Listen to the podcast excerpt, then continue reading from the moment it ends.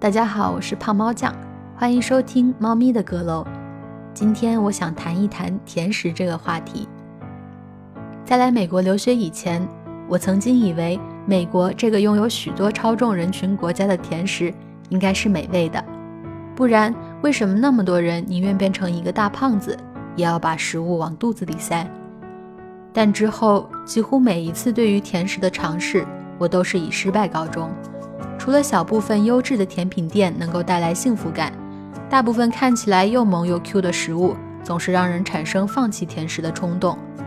这里我给大家举几个最常见的甜品雷区。第一个让我特别失望的甜食是纸杯蛋糕。对于纸杯蛋糕最初的了解是来自于《破产姐妹》，金发白富美和黑发御姐原本希望依靠自制纸杯蛋糕发家致富。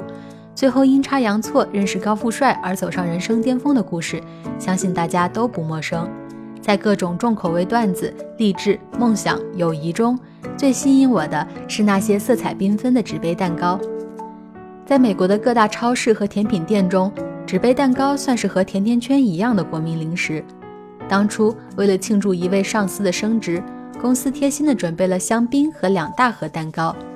之前，安妮海瑟薇也曾被狗仔拍到吃完最后一个纸杯蛋糕时不爽的小表情，其受欢迎程度不可置否。然而，就是因为被她可爱精致的外表所蒙蔽，我下意识地觉得她一定非常美味。在某个心情十分晴朗的下午，我于一家旧金山网红店，以超市五倍的价格选择了两个最可爱的小纸杯蛋糕，怀着喜悦进行品尝。然而，奶油糖霜的甜腻和蛋糕胚本身的干散让人十分失望，它就像一个仅有美丽外表的空壳，毫无有趣的灵魂。其实，如果你敢于尝试，你还可以试试超市中升级版大个糖霜蛋糕，它们通常易于保存，不用冰箱就能保持美丽，价格也很宜人，送给你一直看不惯的人，表达一下自己的好意。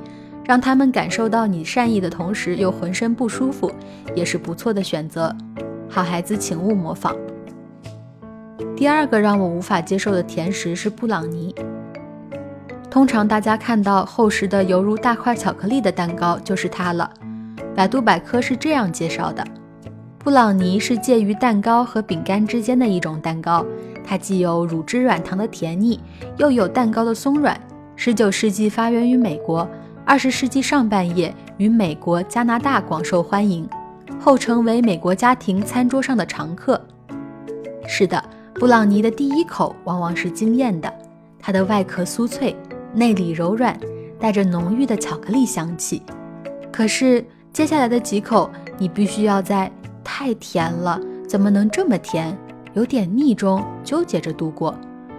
我觉得它之所以被广泛接受。与其十分简单的制作方法有关，只要将制作原料混合放入烤箱即可，是甜品初学者想要发朋友圈但是害怕麻烦的首选。第三个，让我们谈谈各种派吧。不知道你们是否记得迪士尼动画《白雪公主》中白雪公主给七个小矮人做饭时候的场景？将酥皮铺于盘中，放入水果馅儿，再用酥皮盖上。锁边放入烤箱，不多时，香喷喷的水果派就做好啦。很多影视作品中，派的出现不仅仅是三点一四一五九二六那么简单，它代表着家、温馨和故人。不得不承认，有些派味道是十分不错的。曾经尝到一位老奶奶自制的苹果派，饼皮酥脆，苹果馅儿香甜而可口，果肉在嘴里嘎吱嘎吱，还保存着特有的爽脆。但是这种好吃的派可遇不可求，大部分尝到的派往往是一口甜腻腻的果酱，满满糖精的味道。最夸张的一次，我在高速公路的休息站里买到了全奶油的派，八分之一蛋糕形状的透明盒子里，下面是浓郁的巧克力酱，上面厚厚五厘米的奶油。作为勇士的我，因为觉得浪费，硬生生吃掉了三分之一，接下来的两天都被各种反胃所困扰。然而，我的同事却因为看着我吃，觉得美味，美滋滋的也买了一盒，愉快的吃完了。我想，这大概类比于川菜训练过的耐辣舌头，西方国家的人们锻炼出了耐甜的舌头吧。虽然很多蛋糕、面包都来源于其他国家，但是我觉得祖国的甜品店本土化一直做得非常好。如果追求正宗，大概会有大批的蛋糕店面临倒闭的风险。这种减少甜度的做法，不仅仅让口味更加适合国人，也能稍稍控制过量摄入糖分对于身体的负担。同时，我们自己的传统点心，无论在外表还是内心，其实并不输给这些漂洋过海的外来者。真心希望有一天，那些保存着食材本味又香甜可口的中式甜品，也能像西式甜品那样被全世界共享。